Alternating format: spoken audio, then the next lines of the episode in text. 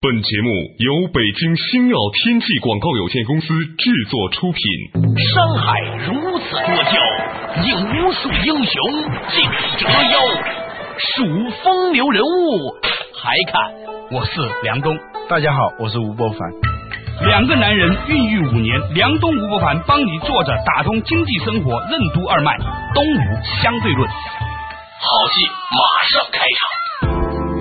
作者打通经济生活任督二脉，大家好，欢迎收听今天的《东吴相对论》，我是梁东，对面的依然是吴伯凡，伯凡你好，大家好。哎，话说呢，上一次咱们节目讲到这个俄罗斯的那一个启蒙教育家、罗姆罗索夫，他对知识的渴求的时候哈、他的那种 hungry。嗯啊！我当时眼泪都快崩出来了。我觉得人类真是从来没有一个时代像现在这样如此多的书本，如此少的知识分子，是吧？对，实际上是一种在知识和智慧上的厌食症，我们得了这种很可怕的现代病。嗯我觉得啊，其实呢，书的价值呢是永远不可替代的。嗯。我们应该怎样读书？经典图书为什么需要反复阅读？雨果的代表作《悲惨世界》对我们有何种启示？《悲惨世界》中所描述的19世纪的三大难题，为什么到今天仍然没有解决？什么是社会创新？欢迎收听《东吴相对论》，本期话题：解读社会创新。在以前节目里头我讲了，我要跟大家分享一下读书的这种感受。嗯一直呢，网友都在写信来，期待我们来讲这个东西。我一直没有讲的原因呢，是因为不想讲成那个一二三四五，上山那其实打老虎哎呃，金木水火 土。呃 因为那样其实挺害人的。其实呢，我们在前面有几期节目里头，我有意识的谈到了关于读书的一些问题，是吧？读书呢，最好的方法其实是没有方法，主要是态度的问题，要有一种强烈的饥饿感。如果你没有这种饥饿感的话，什么书在你面前，你都是进去味同嚼蜡。哎、所以呢，不管你看多少东西，你要给自己留下一个空间，一年至少读那么两本真正值得读的书。这种它给你的那种营养是远远高于这些垃圾文字食品的。嗯，比如说，我会反复的去读以前我读过的书啊，哎，我都有一这个是计很划重要的。我后来发现它的重要性在哪里？嗯在于说我们读报纸的时候，每天读的都是新的东西，嗯我们心里面总是在期待着一个不确定的世界，嗯但是呢，当我们在读书的时候呢，其实你在重复的去感受一个你曾经感受过的相似的世界，但是这每次都有新的感觉了。其实不是重复了。什么叫好书？什么叫伟大的书？什么叫巨著？就是那种你能常读常新的书。啊，什么是坏书？什么不值得读的书，就读一次你不想再读，或者说有一天你想拿过来再读的时候，就有一点就李敖说的这种见初恋情人的那种感觉啊。他的一个朋友七十多岁了，回大陆见他当年的初恋情人，啊那种感觉你就完全不是那么回事儿了。这种书呢是不值得读的，但有些书是值得反复的读的。呃，用梭罗的话说，那些伟大的书是经过人类几千年最智慧的头脑向我们保证过的，反复的过滤，最后留下来的那些书。嗯啊、你要去读那样的书。什么叫读经典？啊，前不久呢，我又重读了一下那个还是在大学时候读过的《悲惨世界》。之所以重读这本书呢，是我写一篇关于社会创新的文章的时候，突然想起了《悲惨世界》的前言的一段话。这段话是这样的，嗯说，呃，只要本世纪的三大难题，嗯呃，贫困让男人成人，嗯，饥饿让妇女堕落，嗯黑暗让儿童孱弱，嗯那么像本书这类的作品。不会是没有用处的。注意啊，这里所说的是本世纪是指十九世纪，嗯到今天二十一世纪的时候，再来看这三大难题：贫穷让男人去犯罪，饥饿让妇女堕落，还有由于男人的贫穷，妇女的堕落，导致孩子不能在他们身边。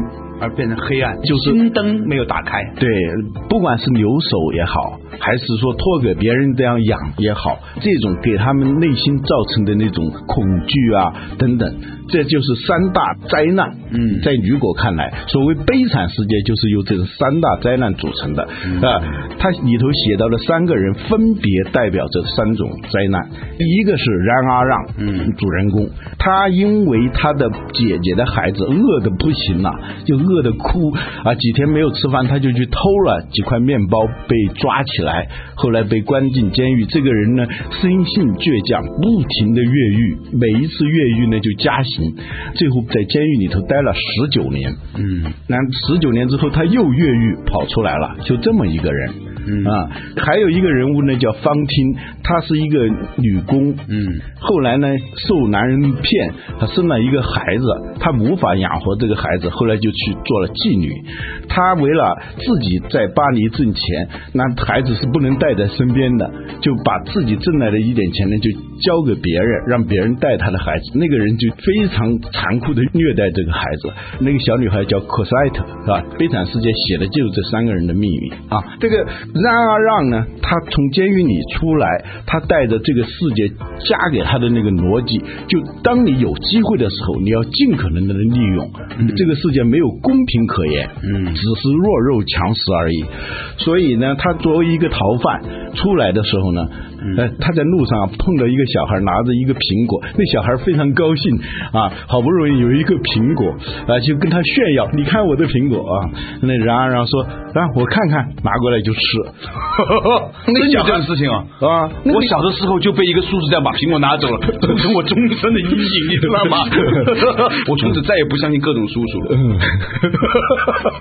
就那个小孩一看他那么大个儿，根本不敢跟他叫板啊，眼睁睁看着他把这个苹果吃了，这就是冉阿让的逻辑，嗯啊，但是呢，这个逻辑有一天被打破了。当他作为一个流浪汉，嗯，来到一个镇子的时候啊，没有人愿意接待这样一个人，一看就是个流浪汉，怕他偷东西啊，怕他捣乱啦、等等对啊。但是有一个人呢，就接纳了他，就是这个镇上的主教，叫便富尔主教，接待了他，把他当成是珍贵的客人、嗯啊，请他吃晚餐，用上他们家的传家宝银勺子。嗯点上他们家的传家宝银烛台，嗯啊、跟他一起共进晚餐。晚上呢，让他住在他的客房里头，给他铺上雪白的床单。第二天一大早，他不辞而别，嗯，把这个银勺子卷起来就带走了。对因为他的逻辑非常的自然，对，那有就这个是机会嘛。有机会就捞嘛，嗯你抓住了是你倒霉有赔不带啊对。结果呢，在逃走的路上呢，被警察给抓住了。警察呢，一看他身上带的这个银勺子呢，就知道他是偷了谁家的，因为这个镇上啊别人家没有。嗯啊，就带着这个冉阿让来跟辩护主教来指认他的犯罪。当警察带着冉阿让来到他们家的时候，辩护主教非常的镇定，还没等警察说话，他就说：“先生，我把银勺子和银烛台都送给了你，你为什么只带走了银勺子呢？”嗯，那一瞬间，那警察尴尬了。嗯但是受到最大冲击的是然而啊，冉阿让，他突然被一种逻辑，一种他从来没有接触过的逻辑给击倒了。嗯世界上还有一种力量，比这种用暴力、用那种以血还血、以牙还牙的这种方式更强大的一种力量，能够把一个人彻底的征服。嗯啊，这就是冉阿让转变的开始。从此以后，他就深刻啊，深刻啊， 深刻。嗯。从此，从此以后，他觉得哦，原来人还可以那样活着。原来这句话好熟啊！ 那天我们节目里不讲到过，说我们有时候人生的最大的转变，心里头往往都会说这样一句话的。原来人还可以那样的活着。对，从此以后呢，他就发誓要用辩护人主教的那一套逻辑去对待别人。嗯他就办了一个企业，用他在监狱里头学的那一门手艺，嗯就是用橄榄枝啊，嗯就磨成的那种小珠子，穿成的那个项链，嗯，这样就卖钱啊。他办的这样的企业，就是我们今天说的社会企业。嗯哦，它不是以盈利为目的，它它是以解决一些社会问题为目的的这样一个企业。后来由于他办这个企业的时候做了很多的善事，解决了很多人的就业，也做了很多的捐赠。因为他的德高望重，他就被选为那个市的市长。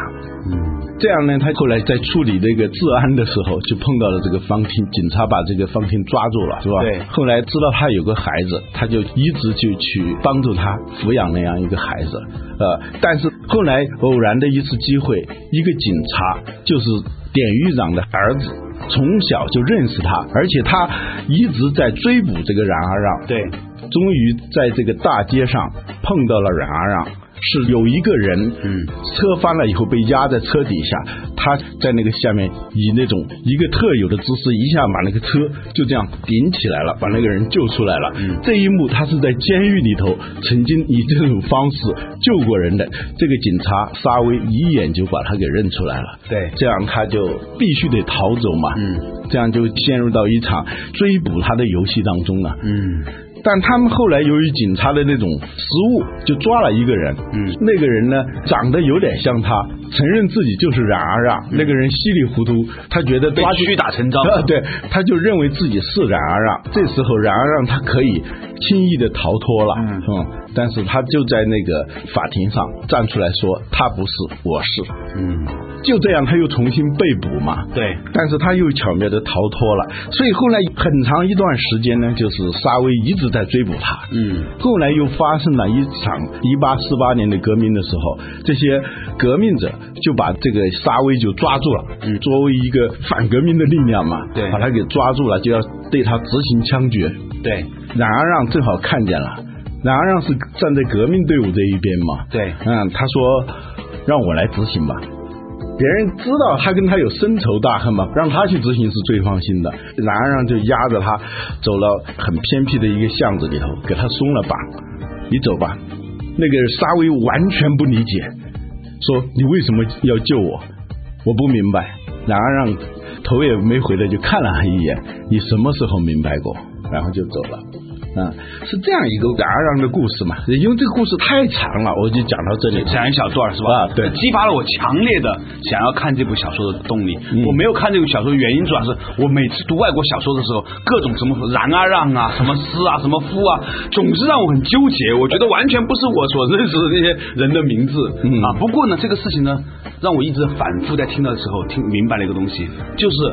这个社会的那一些美好的东西，常常是被某一些人在传承着，就像是在传着某一种的武林秘籍一样。嗯由一个主教传到了冉阿让那里，嗯再传到了下面，也许会传到这个沙威这里。嗯他们被一直保存着，就是用那种宽恕、那种真正的大爱，嗯去完成了一种对社会的秩序的一种审视。他们保留了人类最美好的那些情感和思想。嗯，这个我之所以重新读《悲惨世界》，就是因为我想到了社会企业这个概念，也叫社会创新。对，啊那这我个社会创新和这一个啊、悲惨世界之间的关系到底怎样呢？我刚才完全被吴伯凡所描述的这个故事所吸引。稍事休息，马上继续回来。东吴相对论。我们为什么需要社会创新？社会创新和商业创新有何种不同？商业创新创造的财富为什么不能解决所有的公共福利问题？社会创新与慈善有何不同？为什么说维基百科是社会创新的典型案例？什么是社会创新的核心含义？欢迎继续收听《东吴相对论》，本期话题解读社会创新。梁东吴伯凡帮你坐着打通经济生活任督二脉，东吴相对论。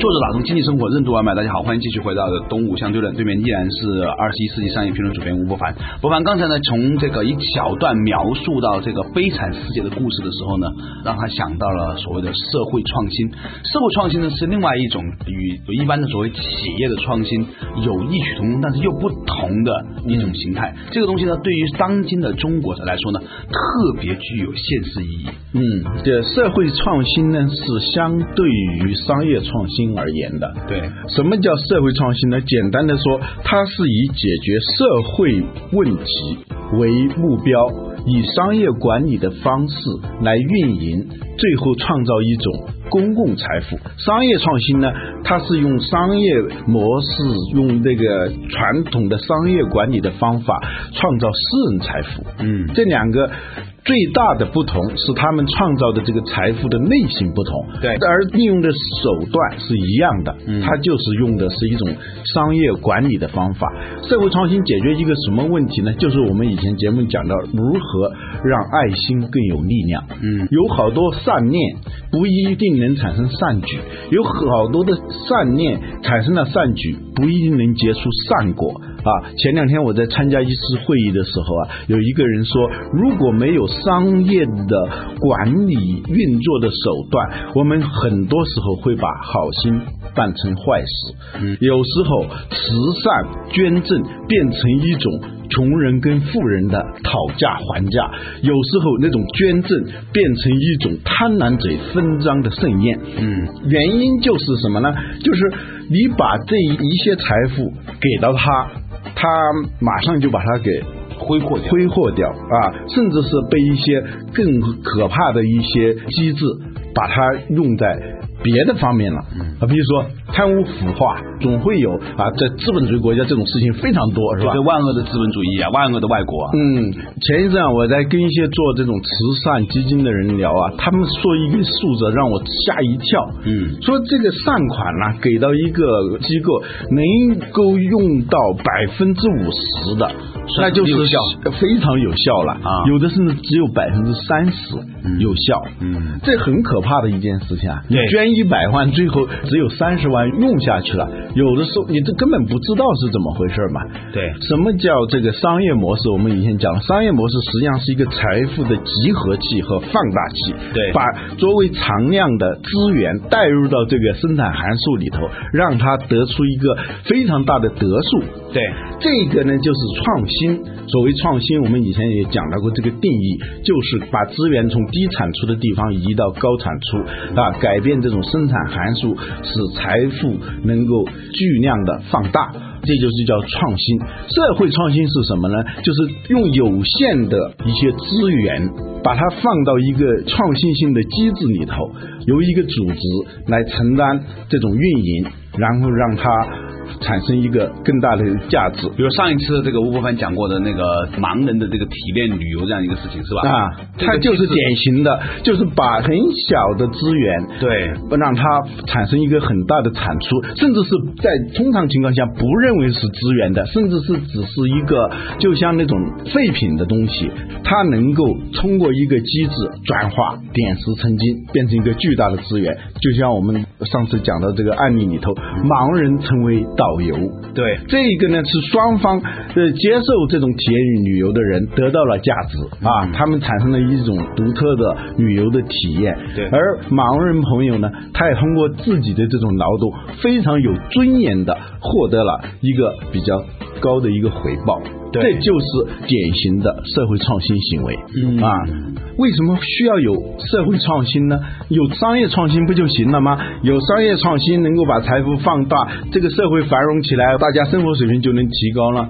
其实问题就在这里头，商业创新导致的财富增加，它并不能普遍的惠及每一个人，尤其是一些弱势的人群里头。对啊、有一个例子啊，雨果说的这个十九世纪的三大问题，在二十一世纪里头还是存在的。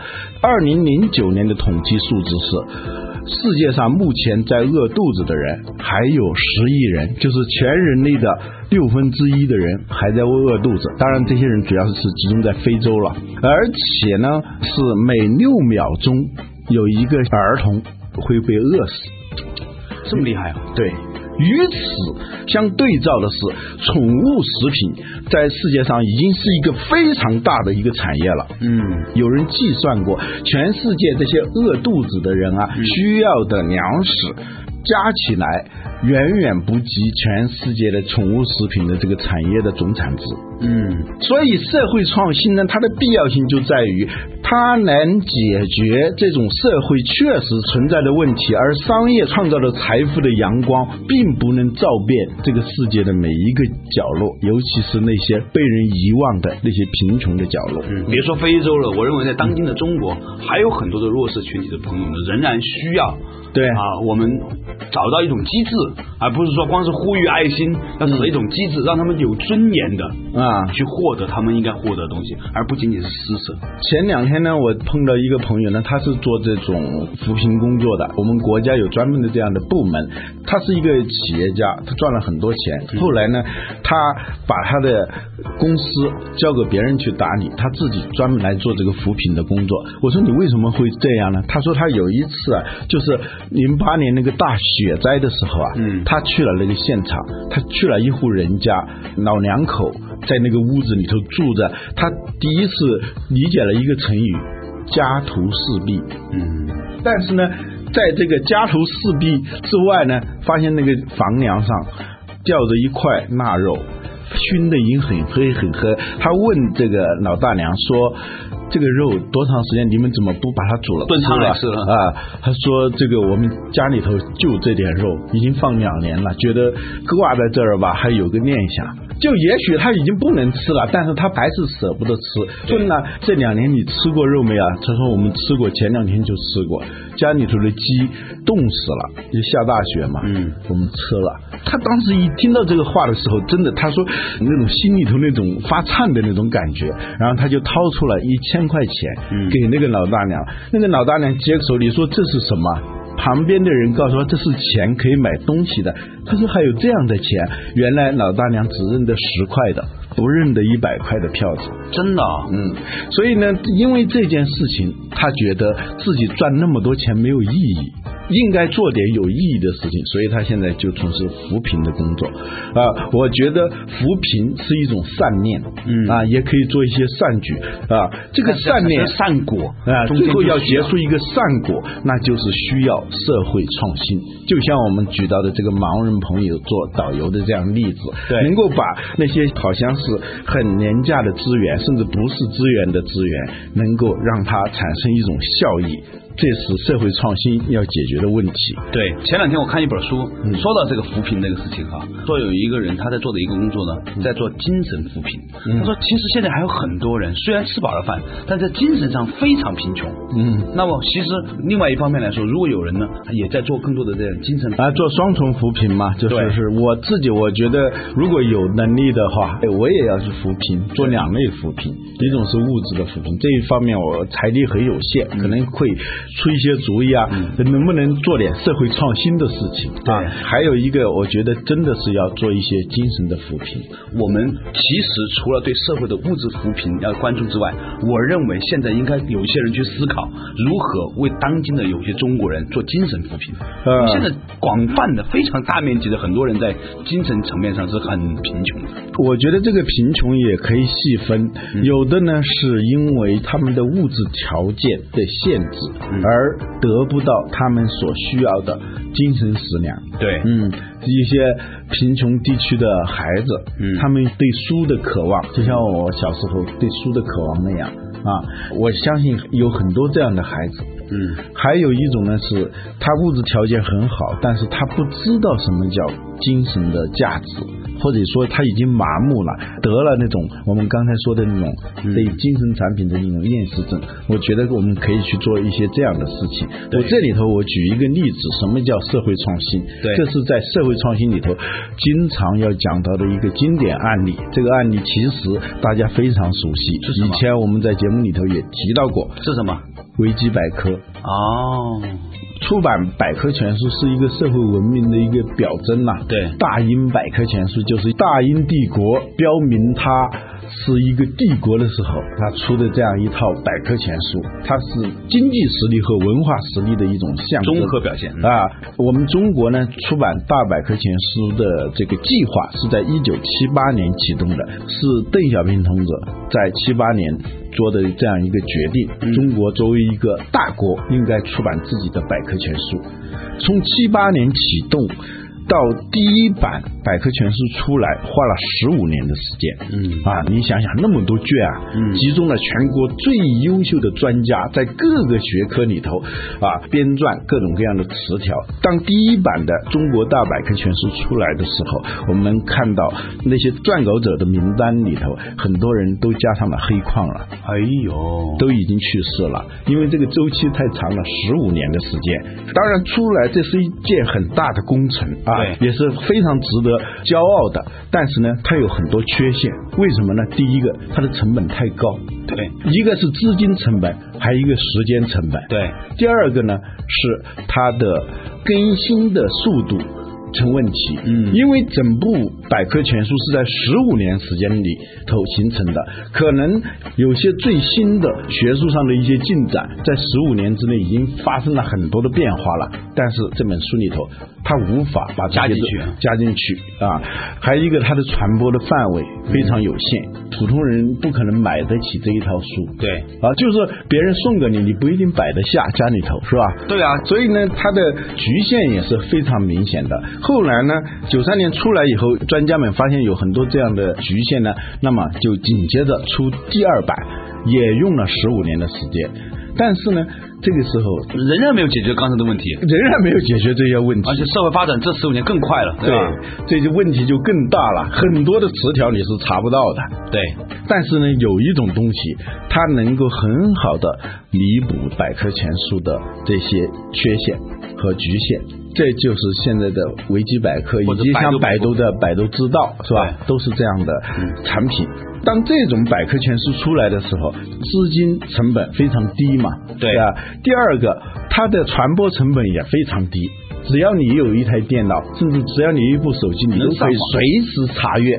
你要是家里头买一套百科全书的话，你也不能随时带在身边啊。对，最重要的是，有很多买不起百科全书的人，当他们有疑问的时候，他们随谁时想到这个知识？对对，这就是一种社会创新，嗯，典型的，因为它用的资源很少，但是它导致的产出很大，它的效果非常明显。它虽然没有商业价值，对但是它产生了很大的社会价值，对这就是社会创新的一个核心的含义。对，感谢大家收听今天的《动物相对论》，我们下期同一时间再见。